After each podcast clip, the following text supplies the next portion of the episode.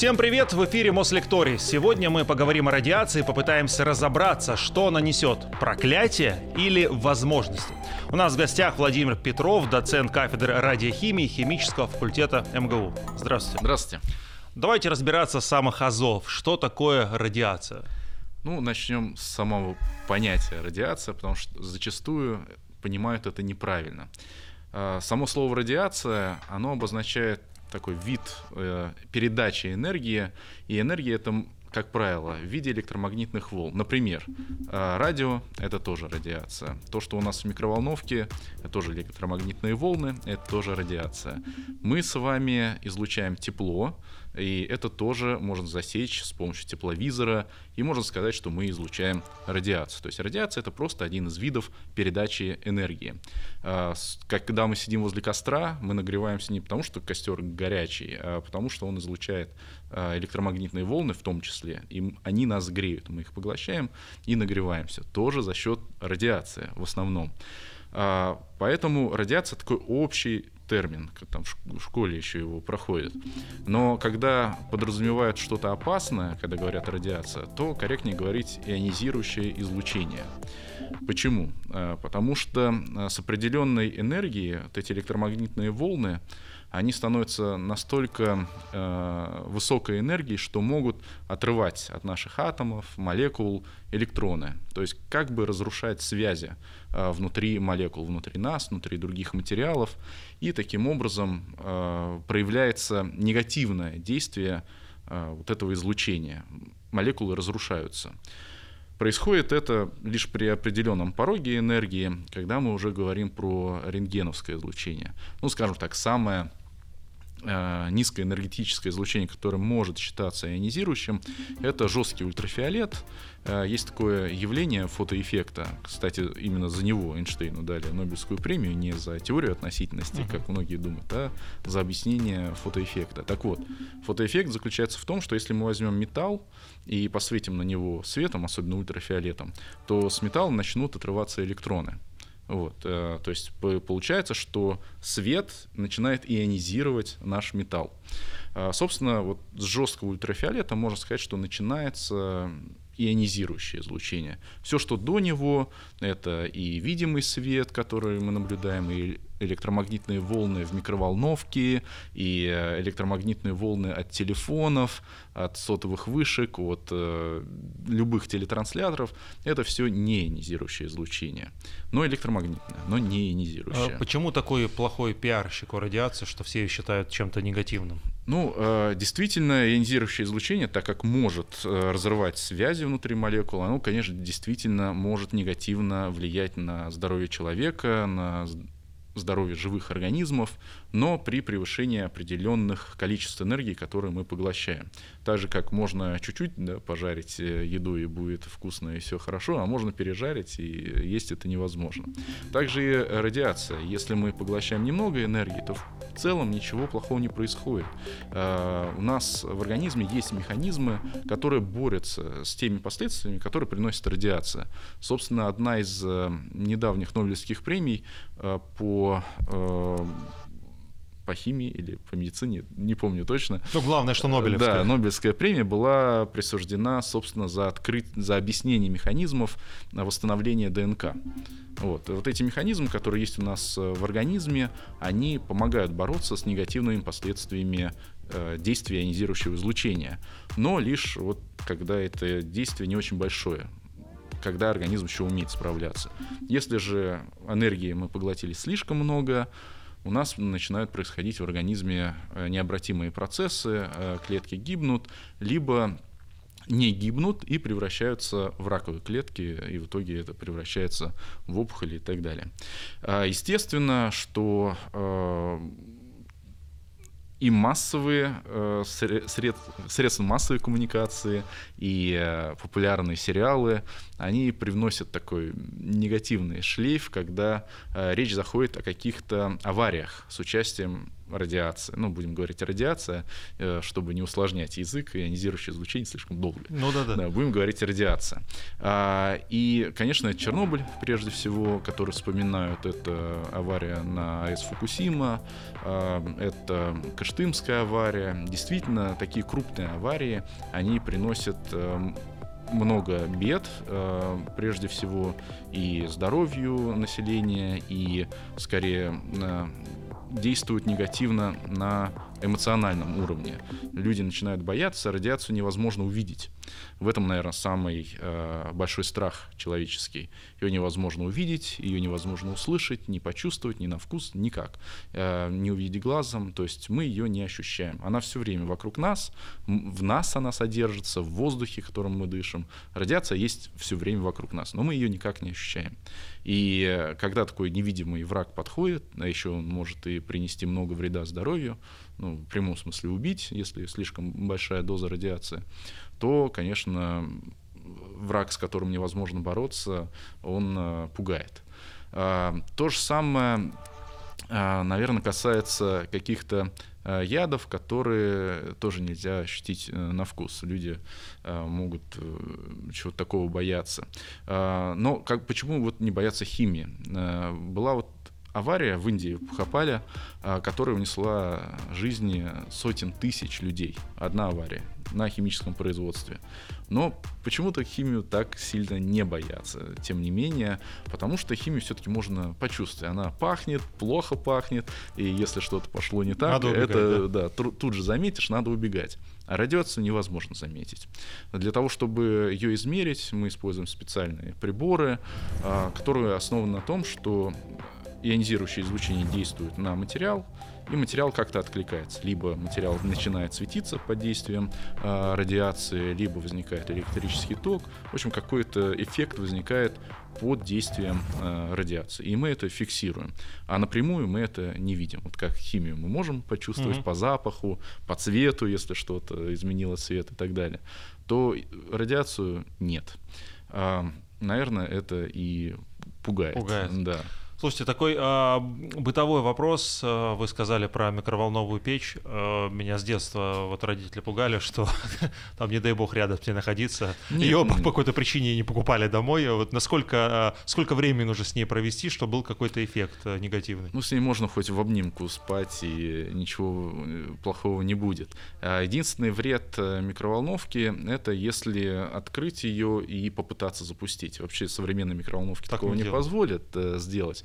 Но, тем не менее, если увидели, есть э, на дверце специальная сетка, да, которая не позволяет волнам а, выйти из пространства микроволновки, потому что там как раз волны такого размера, что они как бы упираются в эту сетку и не могут через нее а, проникнуть. Поэтому с микроволновкой находиться абсолютно безопасно.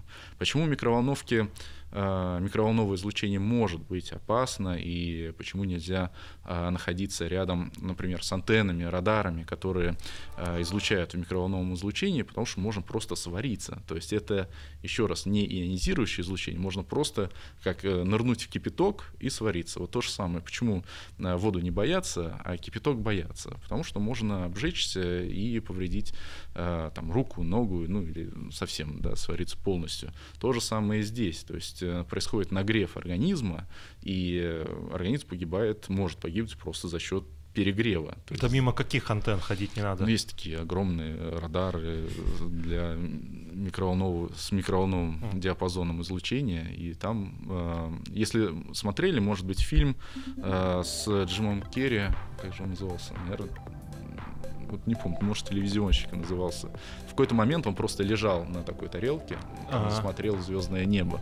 Но, вот, э, видимо, в этот момент антенна была выключена, потому что если Все она... понял, а на тарелках огромных э, лежать не стоит. Да, когда это, они это включены. Если они не работают, то, конечно, ничего страшного. Вот вы уже столько рассказали про излучение, про радиацию. Хочется все-таки разобраться в видах этого электромагнитного угу. излучения. Вот какие они существуют и, наверное, разная степень влияния да. этих Когда мы говорим про ионизирующее излучение, я говорил про электромагнитные волны, и это лишь один из видов ионизирующего излучения. А, э, Часто говорят про рентгеновское излучение, это вот э, электромагнитное излучение ионизирующее. Или гамма-излучение, тоже про него, наверное, много слышали. Но э, ионизирующим может быть поток не только электромагнитных волн, а, но и поток частиц э, с очень большой энергией.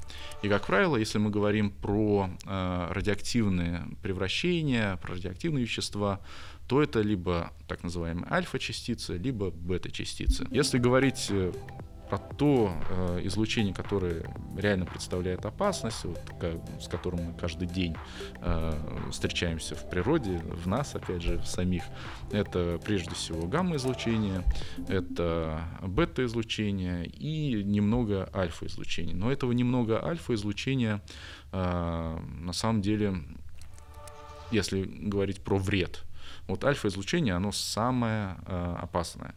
Есть такие, такой параметр, качество излучения, э, можно его назвать, которое показывает, насколько тот или иной вид э, излучения опасен для организма.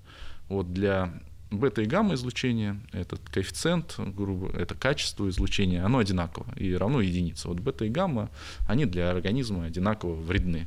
А альфа-излучение примерно в 20 раз э, вреднее. Откуда оно берется? Вот я же сказал, это тяжелые ядра. То есть тяжелые это, ну, скажем, тяжелее радия, а у радия масса 226. Мы, мы состоим из легких все-таки элементов. Э, Мы органические соединения, кожаные мешки, вот это. и состоим в основном из углерода, водорода, азота, кислорода. Да, у нас есть микроэлемент, у нас кости состоят из кальция, там есть фосфор, сера, но в целом прям очень тяжелых элементов нет. Ну, железо есть в крови, тоже довольно тяжелые уже. Но э, таких, чтобы распадались э, со спусканием альфа-частиц, в нашем организме практически нет таких элементов. А Почему же для нас альфа-излучение вредно?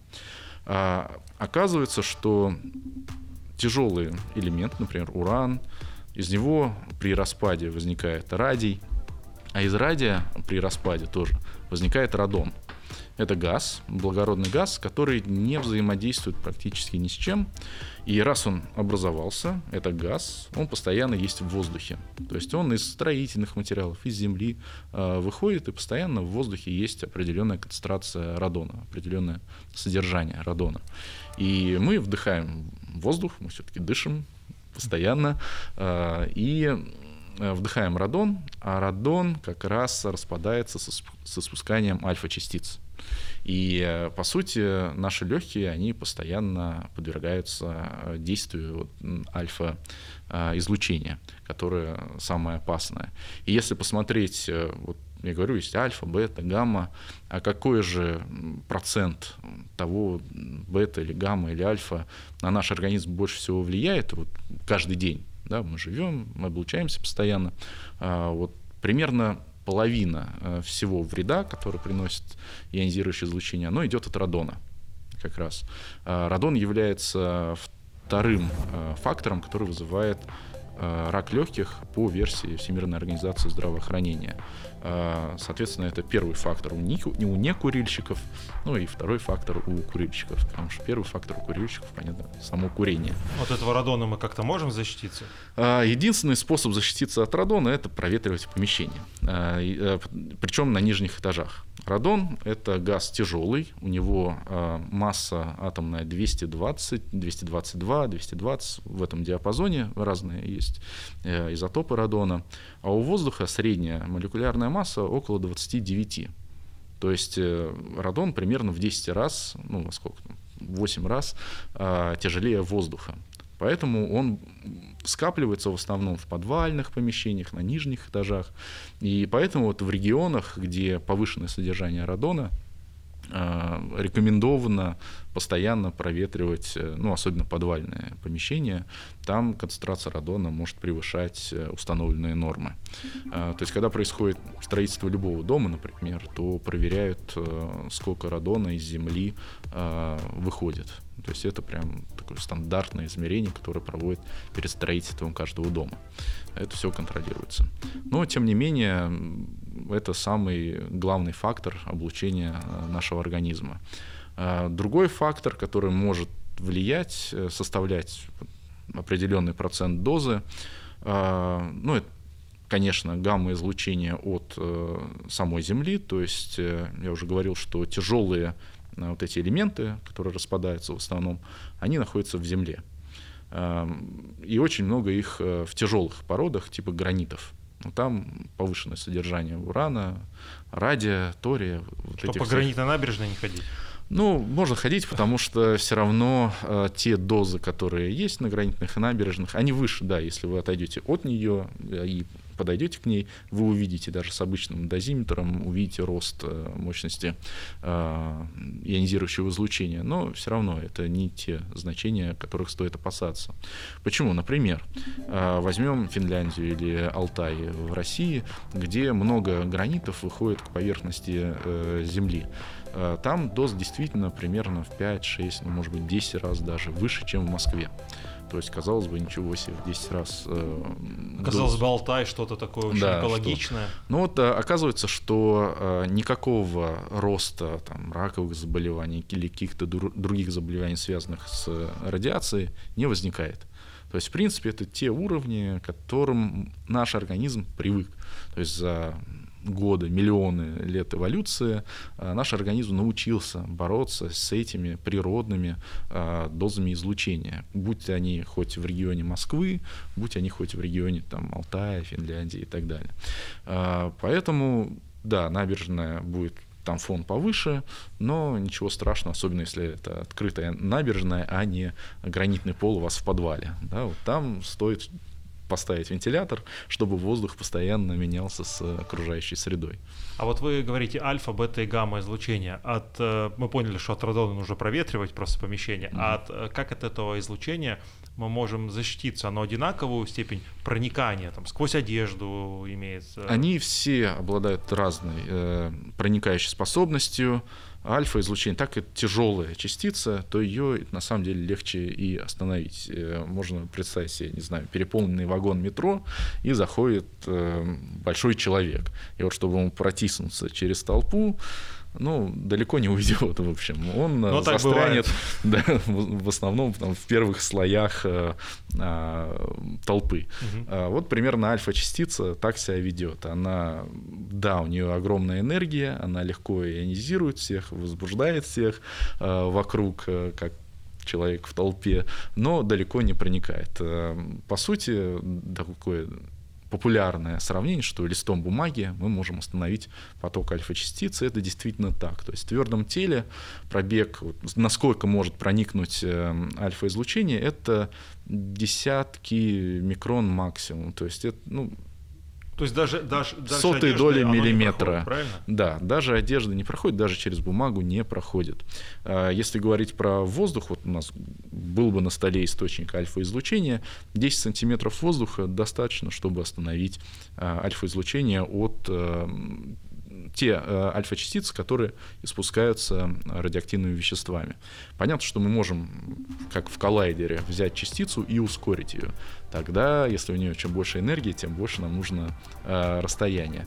Но если мы говорим про те частицы, которые образуются при радиоактивном распаде, то вот 10 сантиметров воздуха для альфа-частиц достаточно. А почему их так боятся, если ну, отойди вот, на 10 сантиметров и все? Потому что если они попали внутрь организма, то вот всю свою энергию они передают организму. Вот, то есть всю энергию, которую альфа-частица несет, мы получим, ну, организм наш получит. И тогда э, много связей химических будет порвано. Если альфа-излучение снаружи, мы его не вдохнули, не проглотили, не втерли куда-нибудь, э, там в рану не попало, в руке, например, то альфа-излучение, если оно внешнее, оно безопасно абсолютно. Оно просто не дойдет до нас. А бета-излучение уже посложнее. А бета-излучение, как я говорил, это электрончик. И электрончик, он легкий, и он может э, проникать на большее расстояние, чем альфа-частица. Но тут все тоже зависит от начальной энергии. Если энергия маленькая, то опять же там одеждой можно спокойно этот электрончик задержать. Но есть э, радионуклиды, которые спускают электроны прям с большой энергией, и тогда они могут э, пройти сквозь одежду, но верхними слоями кожи, там 1-2 миллиметра, там они и останутся, скажем так. А, то есть в целом, опять же, бета-излучение, оно тоже э, не так опасно, когда оно снаружи. Опять же, если оно внутри, то все будет поглощено организмом, и тогда много связей порвано, много вреда нанесено. А вот гамма-излучение совсем другая история. Гамма-излучение электромагнитное и уже э, обладает очень большой проникающей способностью. Э, грубо говоря, мы не можем сказать, что э, гамма-излучение мы можем полностью остановить там, не знаю, метром свинца. Э, все равно какая-то часть гамма-излучения будет проходить. Она уже будет, может, не опасная, но часть, часть все равно пройдет. Вот, и от гамма-излучения э, самой эффективной защитой являются тяжелые материалы. Ну, популярный свинец, э, в принципе, можно использовать э, при строительстве каких-то сооружений, где много ионизирующего излучения, гамма-излучения, э, используют э, бетон, куда добавляют барий. Барий — тяжелый элемент щелочноземельный тоже, аналог кальция, но более тяжелый. То есть он как бы не мешает свойствам бетона, не сильно мешает, но при этом он тяжелый, он лучше задерживает гамма-излучение. И Собственно говоря, э, почему у нас основное ионизирующее излучение происходит э, от Земли, э, от радона, который мы вдыхаем, и мы практически не говорим про космическое излучение. То есть оно есть, какой-то процент космического излучения все равно проникает на Землю и воздействует на нас. Но тут в дело вступает атмосфера. Атмосфера у нас довольно толстая, э, и, казалось бы, воздух, он же вот он, не очень плотный, как он может ну, задержать да. излучение. Но если мы вспомним, вот сколько составляет обычное атмосферное давление в миллиметрах ртутного столба. Если мы слушаем прогноз погоды, там 700 с чем-то миллиметров, ну, да. там, ну стандартно считается 760 миллиметров ртутного столба. Ну вот и представьте, что это 760 миллиметров ртути. Это э, и есть э, толщина нашей атмосферы. А ртуть более плотная, чем свинец. И если мы пересчитаем это в свинец, получится, что это метр свинца. Представьте, что нас защищает от космического излучения целый метр свинца. Вполне себе хорошая защита. То есть атмосфера, если ее из такой вот разряженной, разряженной да, сделать плотной, это будет метр тяжелого свинца. И, и нас атмосфера эффективно защищает от космического излучения. Часть все равно, конечно, проникает, но не такая большая. Поэтому, когда мы летим на самолете, прослойка защитная уменьшается, и чем выше мы поднимаемся, тем больше становится а, мощность э, радиации, которая приходит из космоса. Ну, в последнее время мы летаем меньше, вот. Ну, и зато по России. чтобы были здоровы ради этого. Да, да. Э, так, э, а космонавты что там вообще? У космонавтов, да, да еще больше э, доза излучения. Если мы сравниваем с Землей, где мы находим, например, с Москвой.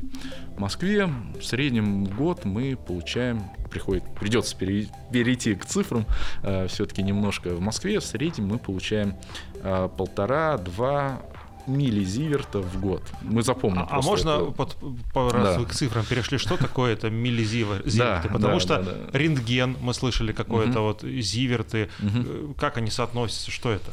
А, рентген сегодня уже не используется как э, единица, она используется, но не как стандартная единица измерения. И сегодня, когда мы говорим про действие ионизирующего излучения на человека, используется как раз зиверты. Что такое зиверт? Э, зиверт показывает, сколько энергии э, на килограмм массы было поглощено э, телом или отдельной частью тела органом. То есть, когда мы делаем, например, какие-то рентгеновские исследования, да, мы же не все тело, как правило, э, облучаем, там, руку, ногу, легкие, зависит от того, э, какие обследования мы проходим. То есть, э, грубо говоря, мы можем сказать, что один зиверт э, равен одному джоулю на один килограмм. То есть, это энергия, поглощенная на килограмм масса. Угу. Это если физический смысл. А, про физический смысл говорить. Вот доза там, в 9, 10 зивертов, она считается уже летальной. А, а мы говорим про миллизиверт, то есть одну тысячную долю зиверт, ну как метр и миллиметр. Mm-hmm. Да, одна тысячная доля метра, так и тут одна тысячная доля зиверт. То есть вот 10 метров это, грубо говоря, смертельная э, до, дистанция, скажем, да, а один миллиметр как бы один миллизиверт, это нормально. А это говорится про эту дистанцию за какое-то время, потому что ну, можно правило, воздействовать секунды, а можно да, годами это испытывать. Как правило, такие большие дозы, они все-таки кратковременные. Очень редко, когда э, человек подвергается длительному воздействию таких больших доз. То есть, как правило, это какие-то аварийные ситуации, ну, либо э, действительно человек облучается и не знает, но, как правило, это быстро находит. Наверное, один из таких э, случаев, э, когда люди долго подвергались действию больших доз э, ионизирующего излучения. Это случай в Краматорске, э, когда э, была утеряна капсула на карьере, где добывали гравий. Используются капсулы, в которых есть радиоактивное вещество. Оно служит просто уровнемером. То есть что это такое? Грубо говоря, есть труба, по которой проходит вода. Если труба без воды, то есть там воздух, то ионизирующее излучение поглощается слабо. Ну и стоит детектор, который регистрирует а, мощность этого излучения. Как только появляется вода, вода более плотная, излучение, мощность его падает, э, детектор это регистрирует, говорит, на таком-то уровне пришла вода. Ну, такая простая э, система, которая позволяет, э, не нарушая целостность трубы, понять, где, на каком уровне находится вода. Э, вот. И такая капсула, там довольно мощная доза излучения, но это в технологически где-то закрытых местах, куда люди не допускаются. Ее потеряли. Ее копнули э, ковшом экскаватора, ну, рядом гравий добывали, копнули, задели и увезли. Вот. И когда обнаружили потерю, то было уже поздно. И эту капсулу не нашли вот на этом карьере, и непонятно, куда она уехала вообще. Но вот э, оказалось, что приехала она э, на стройку уже, и э, в стене дома оказалась замурована эта капсула. И люди, которые проживали в квартире в этой, они, ну, там первая семья заехала, начали люди сильно болеть, лейкемия, э, рак крови, и, соответственно, кто-то умер. Там, семья съехала, заехала следующая семья тоже что-то. Прям история для кино. Да, да, да. Это, к сожалению, реальная история. То есть это не какое-то там э, авария, в смысле реактор взорвался, ничего, просто вот э, безалаберность да? Э, людская просто, да. То есть, когда мы говорим про опасность, как правило, это связано с тем, что мы неправильно обращаемся с тем или иным веществом. Наверняка знаете, что если там съесть много соли, то можно тоже умереть, да. Но бездумное вот, обращение с такими простыми даже веществами может привести к печальным последствиям. Да, мы с вами начали говорить про естественный фон, про вот количество да, его измеряемое. Да, а, так вот, а, если говорить про естественный фон, то в целом в среднем, вот если размазать все по планете, а, средний фон в год составляет около двух с половиной миллизиверта в год. А, так вот он размазан. В Москве чуть ниже, у нас тут гранитов нет, а, это около полутора-двух миллизиверт в год. Где-то э, в той же там, не знаю, на Алтае, Финляндии или еще где-то доза может доходить годовая там, до 7-10 миллизиверт в год, и это все еще нормально. Когда мы говорим про допустимые уровни радиации э, людей, которые работают с ионизирующим излучением, например, то установлено, что вот 20 миллизиверт в год в среднем за 5 лет э, человек э, может набирать. То есть, например, в определенный год э, максимум определен как 50 миллизиверт, то есть он может набрать 30 в один год, а в другой 10, но в среднем за 5 лет должно быть не больше 20 и тогда это все нормально, по нормам проходит. У космонавта в год э, может быть от 300 до 500 э, миллизиверт в год. То есть э, примерно в 200 э, раз больше. Это при условии защиты, да, которая есть? Ну, плюс там, да, корпус корабля, вот это все, но вот в среднем у них довольно большие дозы накапливаются за год, и поэтому, конечно, им нельзя часто летать, э, тут уже негативные последствия действительно могут э, быть. Когда мы говорим про негативные последствия, мы говорим всегда при таких небольших дозах про вероятность возникновения каких-то болезней. То есть э, вот вы спрашивали, это за длительный период или за какой-то короткий. Вот если э, доза такая там, 500 миллизиверт, она получена вот за короткий промежуток времени, там за раз облучили, за секунду, за минуту, за час, то тогда мы уже говорим об эффектах, которые возникают вот тут же. Мы их видим. Покраснение кожи, э, проблемы с кишечником, головокружение и другие последствия, которые возникают тут же. Э, это то, что называется детерминированными эффектами или вот строго определенными. Они возникают, когда большая доза за короткое время получается. А вот другие эффекты, когда даже большая доза, но за длительное время, такая размазанная доза, тогда мы говорим уже про вероятность возникновения каких-то заболеваний. А вот если сказать про рентгеновские снимки, про медицинское оборудование, угу. которое, с которым мы сталкиваемся более часто, а насколько да. оно нас облучает и как часто можно вот, Зависит очень сильно от оборудования. Грубо говоря, если это рентген зубов, флюорография стандартная, рентгенский снимок руки, то здесь никакой опасности нет можно не бояться и такие простые процедуры делать хоть несколько раз в год. А, например, флюорография, она дает на порядка трехсотых миллизиверта mm-hmm. за одну процедуру. То есть это одна сколько получается, 50 от годовой дозы. То есть в целом никаких проблем они не вызывают. А какие опасные аппараты? А, опасные аппараты, ну опять же, опасность ну, более условна. Опасные. Более опасные являются компьютерная томография. Просто в, в названии метода компьютерная томография, уж я не знаю, как так сложилось исторически, может умышленно, может нет, пропущено одно слово — компьютерная рентгеновская томография. А, и вот здесь доза может составлять несколько годовых доз а, за одну процедуру. То есть все еще это не опасно для здоровья, но уже там несколько раз в год проходить будет чревато, скажем так. Поэтому ее так редко назначают. Да, поэтому ее так редко назначают. Именно так. Более того, а, ее назначают только по э, назначают, ее проходят только по назначению врача. То есть прийти и сказать, мне нужна компьютерная томография, ну, вряд ли это сделают. А, не, ну и надо метод КТ, компьютерной томографии, не путать с методом МРТ, магнитной резонансной томографии, где радиации нет, э, ионизирующего излучения, вернее, нет совсем. То есть оно безопасно, там беременные делают МРТ и все прекрасно. А, и другой э, метод, который используют не рентгеновское излучение, а метод, когда вводят лекарство, содержащее радионуклид э, внутрь тела, это либо позитронная эмиссионная томография, ну, как правило, позитронная эмиссионная томография, которая PET, то, что сокращенно называется, как правило, используется при диагностике раковых заболеваний, но на самом деле не только, а, много где используется. Вот там тоже дозы могут быть довольно большими, там одна, две, может быть, несколько годовых доз за одну процедуру. Но а, здесь включается, ну, скажем так, весы, когда взвешивают потенциальную пользу от процедуры с потенциальным вредом. Потому что, опять же, при таких дозах еще раз как бы обращу внимание, что мы говорим о потенциальном вреде. То есть у нас возникает, увеличивается риск возникновения отдаленных последствий. То есть после выхода из медицинского кабинета у нас там волосы не выпадут. Или нельзя сказать, да. Что вы вышли оттуда, да, я вас понял.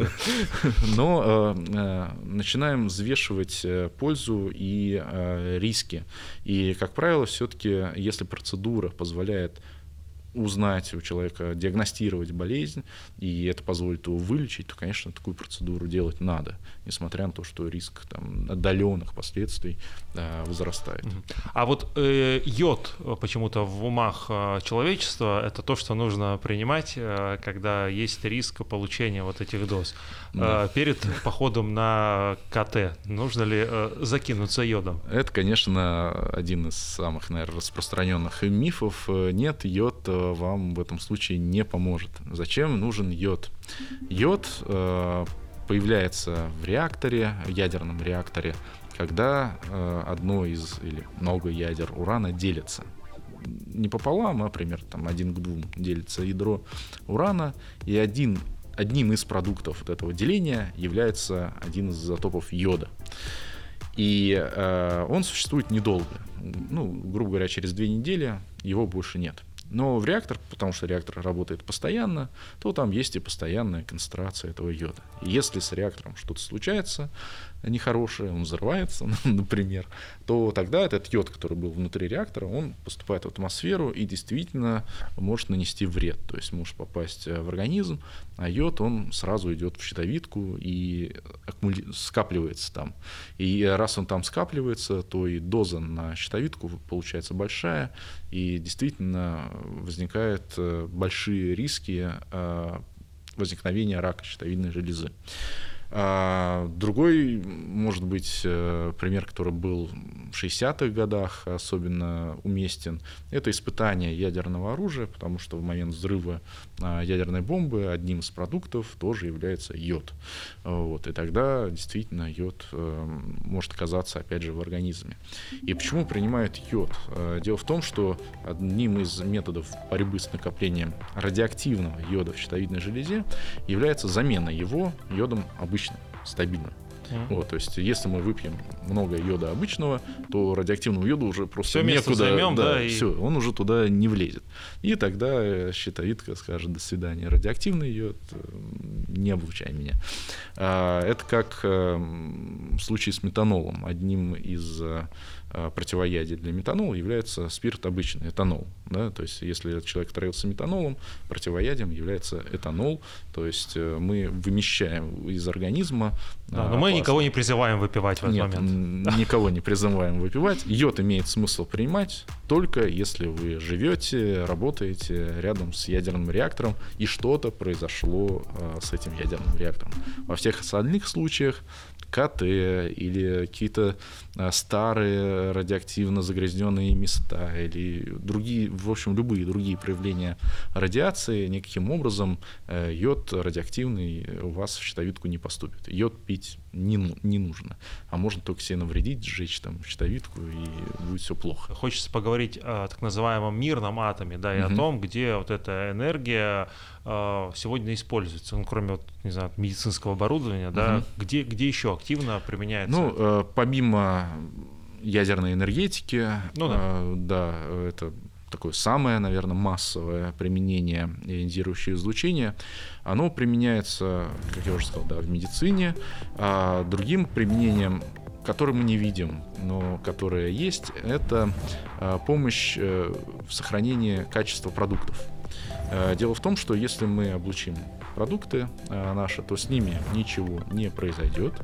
Но те бактерии, которые находятся на поверхности, бактерии, грибки, они умрут. И таким образом э, мы можем сохранять свежесть продуктов, не меняя их качество, там, не вызывая каких-то там мутаций или еще чего-то. Ну, звучит-то немного э, так напрягающе, облучить продукты перед едой. Э, да, но на самом деле ничего пугающего в этом нет. Это наоборот позволит убить бактерии, то есть, по сути, можно их даже и не мыть. ну, это шутка, но мыть, конечно, стоит, но действительно все бактерии на поверхности, они, большая часть бактерий на поверхности будет убита, при этом сами продукты не будут никак повреждены, и их можно спокойно есть. А если, ага, извиняюсь, если говорить про продукты, которые на стадии роста облучить, не знаю, там, а, а, огромными они станут или нет, мутируют? Нет, нет, нет. На, в момент роста с ними уже ничего не произойдет. Э, э, если плод уже завязался, он растет, э, здесь уже вряд ли с ним что-то произойдет, только если какие-то очень большие дозы излучения будут. Хочу еще отметить, что если мы облучаем продукты Э, внешним облучением, будь то гамма или электронами ускоренными, сами продукты при этом не становятся радиоактивными, потому что гамма-излучение, оно не вызывает э, образования новых ради, радионуклидов э, внутри э, продуктов. То есть, если мы взяли яблоко, облучили его, оно стало менее опасным даже, то есть бактерии умерли, э, и с ним ничего не произошло. Э, также облучение это используется не только для продуктов, которые мы едим, но и для семян. То есть э, это позволяет э, для фермеров э, сохранять семена гораздо дольше и выгоднее. То есть нам не нужно как раз применять никаких химических веществ, которые могут быть гораздо опаснее, чем там, любое излучение. То есть ионизирующее излучение помогает, условно говоря, в сельскохозяйственном э, секторе и в продуктовом секторе. Действительно, мы не применяем консерванты, которые могут быть э, не очень хороши для здоровья, а вот таким способом убираем э, негативные микроорганизмы. Э, где еще применяется ионизирующее излучение?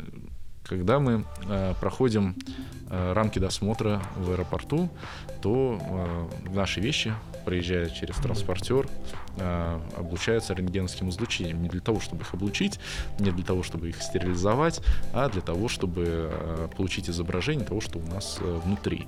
И рентгеновское излучение, как я говорил, оно ионизирующее. И таким образом можем сказать, что вот ионизирующее излучение, оно служит безопасности нас э, в разных местах, будь то аэропорт, вокзал или еще где-то.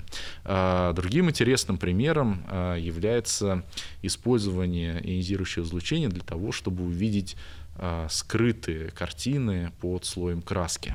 А, например, а, известно, что Ван Гог ну, при жизни был довольно бедным художником и часто использовал свои холсты, уже нарисованные, для того, чтобы рисовать что-то новое поверх. Поверх, да, по второму да. разу. И ионизирующее излучение позволяет нам, не убирая краску, заглянуть под слой этой краски. То есть ионизирующее излучение позволяет нам узнать гораздо больше нового в области искусства искусства, будь то изобразительное искусство, будь то книги, когда мы проводим анализ, э, насколько старая книга, или, э, например, это какие-то берестяные грамоты, которые э, с помощью там, радиоуглеродного метода анализа позволяют нам узнать возраст этих грамот, или других предметов деревянных, будь то или бумажных, узнать их возраст, и таким образом понять лучше историю народа, мира и так далее. Ионизирующее излучение применяется в промышленности тоже это рентгеновские методы излучения, когда мы можем посмотреть на просвет а, деталь, какой-нибудь клапан внутри автомобиля и понять, деформирован он или там какой-то скол внутри или трещина или еще что-то, не разбирая двигатель. А, ионизирующее излучение может быть э, ну, такое может пафосно немножко звучать, но оно может быть э, мобильным в том плане, что транспорт Э, например, ледоколы э, с атомными реакторами, они вот позволяют перемещаться э, даже в тех местах, как, где раньше, казалось бы, невозможно про, проплыть. Да, вот, раньше северный путь, он был закрыт в зимнее время. Сейчас, благодаря ледоколам с атомными реакторами, Северный морской путь даже в зиму может быть открыт. И другой пример интересный это уникальная плавучая атомная электростанция академик Ломоносов, которая ну, по сути, это баржа, на которой стоит атомный реактор. И эту баржу можно из любой точки мира, где есть доступ э, водного транспорта, транспортировать в другую, любую точку мира. И, на мой взгляд, это вообще уникальная вещь. И здесь мы впереди планеты Есть России, потребность энергии, да, подвести. Да, да, да, да. То есть, если э, сейчас, например, э, эта плавучая станция, она пришвартована на Камчатке, ой, на Чукотке. Э, соответственно, там закрываются сейчас те атомные станции маленькие, которые работали раньше, вернее, одна атомная станция, блоки на ней закрываются, и вместо этих старых блоков приплыла одна новая. А, соответственно, везде, где возникает э, проблема доступа к электричеству, такая атомная станция может приплыть и обеспечить а, не только энергией, на самом деле такие а, атомные электростанции, они позволяют сделать установку для опреснения воды. То есть если, например, какие-то страны жаркие, у которых есть выход к побережью, но нет, э, но мало пресной воды, то морскую воду опресняют, и вот у них а, есть и пресная вода в том числе. И дел, но для этого нужно много энергии. И вот атомная электростанция как раз и может а, дать эту энергию. Излучение делает воду пресной, удивительно. Не излучение, Есть. а энергия, которая вырабатывается в Ага. атомной электростанции, позволяет установкам для опреснения работать. Это действительно колоссальная энергия требуется для этого. То есть, по сути, нам нужно, если говорить про осмотические методы, продавить э, кубометры воды через э, очень э, через пористую мембрану, и это довольно сложно. Если вы когда-нибудь шлепались об воду, то вы знаете, что вода на самом деле может быть очень твердой. И получается, что вот нам под давлением надо эту как бы твердую воду продавить через мембрану, это требует колоссальных энергий, и как раз атомные электростанции, они эту энергию могут дать. Слушайте, мне кажется, это такое хорошее завершение программы, э, пересекающееся опреснение воды и такое очищение, ну не совести, а в целом а, ионизирующего излучения и атома, да, мы сегодня столько хорошего про него сказали, сколько пользы он приносит, да, вот, и как-то в роли адвоката в этого излучения вы сегодня выступали. Вам огромное спасибо за участие в эфире. Вам спасибо, а, что мы- пригласили. у, у нас были вопросы, мы, мне кажется, половину еще не обсудили, э, возможно, будет повод вернуться. Буду рад. Да, спасибо большое.